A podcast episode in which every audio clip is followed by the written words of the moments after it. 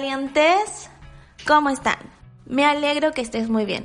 Soy Priscila Blamey y estos son los 4 PR cuadrados más bonitos de toda la ciudad. Este capítulo voy a hablar sobre el omega 3 y las dietas veganas vegetarianas. Ya, pero Pri, la firme. ¿Me van a faltar o no nutrientes? ¿Qué pasa con el hierro o la vitamina D, el omega 3, el zinc, la vitamina A? Pues solo hace falta un nutriente que es la vitamina B12. Es la única suplementación obligatoria en una dieta vegetariana o vegana, pero cualquier otra suplementación depende del caso y se evalúa de manera individual. Bueno, pasa igual para con toda la población. Es común ver déficit de hierro o de vitamina D u otros y se debe suplementar con dichos micronutrientes. Por lo general, nos solemos preocupar o la mayoría nos preguntan ¿y cómo reemplazas las proteínas o el hierro, el calcio y la vitamina D? Pero los omega 3 son nutrientes ya de nivel 2. Y sí que es cierto que hay ausencia de estas grasas de origen marino en una dieta vegana, que consumimos menos omega 3 y poseemos un menor nivel en sangre que los valientes omnívoros. Pero la investigación o la bibliografía científica todavía es insuficiente como para sacar conclusiones en cuanto a la población general. Por lo tanto, no hay aún recomendaciones para la población vegana respecto al omega 3. Aconsejar con seguridad es algo que tomará un tiempo y espero que nuevas investigaciones nos den un poquito más de luz al respecto. Los tips o consejos que actualmente se recomiendan pues son más material de cambio y modificación. En el escenario a día de hoy, la suplementación da para una postura a favor y para contra, pero como diría Buda, la iluminación está en el camino medio. ¿Qué es el omega 3? Son un tipo de ácidos grasos poliinsaturados esenciales. Ácido graso es una biomolécula de naturaleza lipídica o de naturaleza así como tipo grasita. Esencial que quiere decir que es imprescindible que se ingiera por la dieta porque nuestro cuerpo no es capaz de fabricarlo. Existen seis ácidos grasos distintos de la serie omega 3, pero hay tres prioritarios. ALA, ácido alfa-linolénico de origen vegetal, el cual al ser consumido en el cuerpo en altas cantidades se almacena y es transformado u oxidado o metabolizado en sus derivados bioactivos, principalmente DHA, que es ácido docosahexaenoico, y se encuentra en las nueces, en las semillas y en el aceite de linaza, semillas y aceite de chía y en menor cantidad en otras semillas frutos secos e incluso en algunas legumbres como la soya. EPA y DHA, ácido eicosapentaenoico y ácido docosahexaenoico respectivamente, se encuentran en aceites de pescado azul o hígado de bacalao, en mariscos, en krill y algunas microalgas, así como también en la leche materna y en la carne de animales alimentados con pasto. Algunos pensarán que consumiendo solo alimentos ricos en ala, ¡yay! Problema resuelto. Pues no, ya se encargará nuestra cuerpa de metabolizar o transformar en EPA y DHA. Y sí, es cierto, pero la conversión de ALA en DHA es más lo que se desconoce que lo que se conoce. Algunos autores hablan de una tasa de conversión de un 0,5 al 1%, pero depende, varía. La misma dosis no siempre resulta en la misma respuesta. Se conoce que la mayor conversión es a nivel de hígado y en el cerebro, o más específicamente a nivel neuronal existe una conversión muy residual. La mayoría de ala que comemos es almacenado en forma de grasa. Una pequeña parte la oxidamos o quemamos y otra parte aún más pequeña es convertida en EPA y en DHA. ¿Por qué ocurrirá esto? Porque un ácido esencial es utilizado principalmente como fuente energética en lugar de convertido al lado oscuro, perdón, convertido en EPA y DHA. Sospechosa la wea. ¿Por qué la cuerpa deja tan dependiente de la ingesta, habiendo una ruta metabólica convertidora y habiendo tantas otras fuentes de grasita para almacenar. ¿Y por qué prima el almacenaje ante la conversión? ¿No será que la pequeña tasa de conversión existente es neutra, justa, perfecta y necesaria? ya me puse hierbas. pues no lo sabemos. En fin, que aún al día de hoy no sabemos, no sabemos cuál es el estatus mínimo de DHA en sangre, ni saber bajo qué rango estamos en déficit patológico y aparecerán manifestaciones o sintomatología clínica. Los omega 3 reducen el riesgo vascular, la inflamación y el daño oxidativo ante radicales libres. El DHA participa en el desarrollo visual y en el sistema nervioso central, específicamente en la etapa fetal y la primera infancia. Además, hay evidencia e hipótesis de que es neuroprotector en enfermedades como Parkinson, Alzheimer en edades avanzadas. La principal fuente de ALA en vegetarianos es de fuente vegetal, pero de todas formas, creer que una alimentación omnívora asegura una cantidad suficiente en sangre de DHA es igual como creer en las hadas. Ni de broma. Muy pocas personas consumen pescado azul con la frecuencia y cantidad óptima, y en otras brilla por su ausencia. Y el consumo de carne de animales alimentados con pasto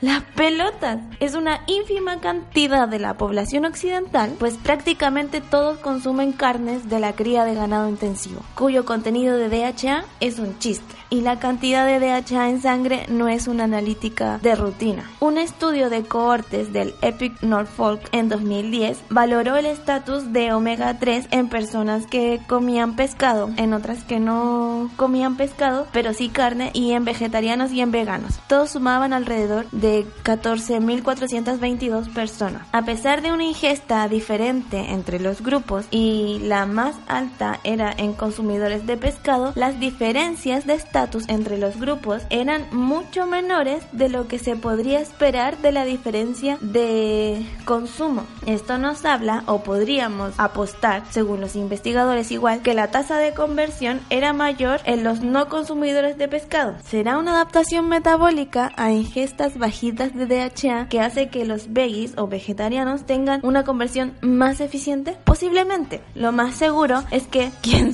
Aún faltan estudios para llegar a tales conclusiones otro dato es que los vegetarianos no muestran signos clínicos de déficit de DHA y no conocemos la significación clínica de su estatus en sangre, ni qué niveles son suficientes para una salud óptima. Antes de recomendar suplementar, deberíamos saber eso. ¿O no? ¿O es muy tonto lo que estoy diciendo? Bueno, y los veggies tenemos mayor riesgo cardiovascular por tener menores niveles de ácido docoxahexaenoico DHA en nuestra cuerpo. Mm, si bien hay una menor concentración de DHA en el plasma y en los lípidos eritrocitarios atribuible a una ausencia de este ácido en la dieta, a pesar de ello, el riesgo cardiovascular es menor que los omnívoros y la evidencia actual no justifica la recomendación a vegetarianos o veganos de que se suplementen con DHA para prevenir trastornos cardiovasculares. El patrón dietético vegetariano-vegano está asociado per se con un riesgo cardiovascular reducido. Además, es abrir échale leña al fuego. Échale leña al fuego, candela. Ya, listo. Además, la suplementación con omega 3 procedente del pescado no ha demostrado su eficacia de forma concluyente ni en la prevención de accidentes cardiovasculares ni en relación a la mejora de otras patologías, pues son enfermedades multifactoriales y darle tanto poder al omega 3 sería caer en reduccionismos tales como que el azúcar te da diabetes. Así que en relación a la salud cardiovascular, no os preocupéis. Pero, ¿qué pasa con el desarrollo y mantenimiento de la función cognitiva? Aquí hay más caos.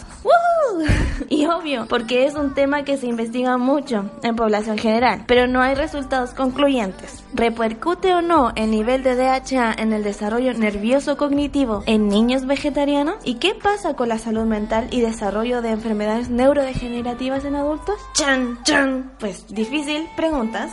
No existe evidencia de que tasas más bajas de DHA en veganos vegetarianos se relacionen con efectos adversos a nivel cognitivo, ni en salud, ni siquiera en niños nacidos de madres vegetarianas. Pero sí que hay revisiones en niños no veganos o no vegetarianos que sí encuentran alguna mejoría a nivel de aprendizaje y conducta con suplementación de DHA en niños sanos. Si bien no llega a ser evidencia concluyente por desigualdad metodológica usado en los estudios y por los resultados neutros de al menos la mitad de ellos incluidos en la revisión actualmente ni en revisiones exhaustivas se encuentran respuestas. Es más, alertan del posible uso con fines puramente mercantiles pertiles de los suplementos de DHA en productos dirigidos a la población infantil. Pero esto es en caso de suplementar a todos los niños, no solo a los vegetarianos. Y respecto al riesgo de demencia y pérdida de función cognitiva en adultos de edad avanzada y el posible efecto neuroprotector de los omega 3, hay una revisión Cochrane de 2012 sobre población general, no en población veggie, pero es lo que hay nomás. Concluye que la evidencia directa de los efectos de omega 3 y bla es insuficiente y que su suplementación no muestra beneficios en la salud cognitiva. Así que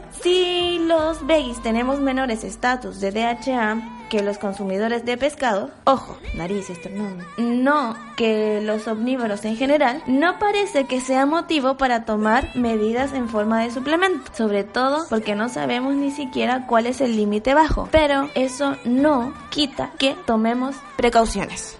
Es sensato garantizar el aporte de ala de fuentes vegetales, controlar el aporte de omega 6, pues compite por la misma vía de transformación o ruta metabólica con una alimentación excesivamente rica en omega 6, el omega 3 queda relegado y sus efectos positivos no, no van a ocurrir. Por eso es importante mantener un consumo óptimo de omega 3 y también mantener el omega 6 a raya. Así, asegurar el aporte de omega 3 y favorecer la conversión de ALA a DHA. Una estrategia para mantener un equilibrio entre el omega 6 y omega 3 es reducir el consumo de aceites ricos en omega 6, aceites de semillas de girasol, de maíz o de soya, margarinas. Me churrascas con margarinas. Ya, bueno, y otras grasas industriales. Una buena alternativa es el aceite de oliva rico en omega 9, bajo en omega 6 y resiste más el calor, no. Asegurar la ingesta de ala de 1 a 15 gramos al día. ¿Y eso cómo se logra? De 10 a 15 gramos de nueces, 5 a 8 gramos de semillas de lino machacadas, licuadas o partidas. 2,5 a 5 gramos de aceite de lino. Otra fuente rica en alas son las semillas de chía, pero el contenido es inferior a las semillas de lino. Otro consejo, aunque no ha sido comprobado en humanos, es acompañar los alimentos ricos en ala con cúrcuma, ya que la curcumina parece favorecer en gran medida la conversión de ala en DHA en el cerebro. Y esto va incluso para las dietas con bajo consumo de pescado o personas que no lo consumen en absoluto. Si se va a suplementar, una dosis entre 200 y 300 miligramos de DHA al día sería lo adecuado. Aunque en principio no hay razón alguna por qué recomendar la, la suplementación de DHA. Otra vez aunque en principio no hay razón alguna por qué recomendar la suplementación de DHA de manera universal a la población vegana, sí que podría ser prudente o necesario en ancianos o personas con enfermedades crónicas. Es habitual también que se recomiende suplementación con DHA a algunas embarazadas no vegetarianas y por ende se podría deducir que a algunas embarazadas también se les pautará embarazadas veganas. O sea, en este caso pasa por el profesional de salud conocer productos para su suplementar DHA aptos para veganos o vegetarianos y no recomendar uno que sea a base de aceite de pescado o de krill o que sean cápsulas de gelatina. Pues hay suplementos de DHA a base de microalgas. De hecho, hay personas alérgicas al pescado, por lo que no supondría un problema. Si hay que suplementar con DHA, pues se hará y no pasa nada. Agradecida que hay alternativas en el mercado y podemos hacerlo. Y las recomendaciones para valientes deportistas es de 1 a 2 gramos al día de EPA y DHA, combinados en la proporción de 2 es a 1. Para lograr una dosis de DHA de 500 a 1000 miligramos al día, esto equivale a 1 a 2 gramos de aceite de microalgas o 2 a 4 cápsulas de productos comerciales. Eso es todo por ahora. Gracias, muy agradecida por los que me escuchan, por compartir, por no compartir. Ya es tu decisión, pero recuerda, eres un valiente, no te rindas. Don't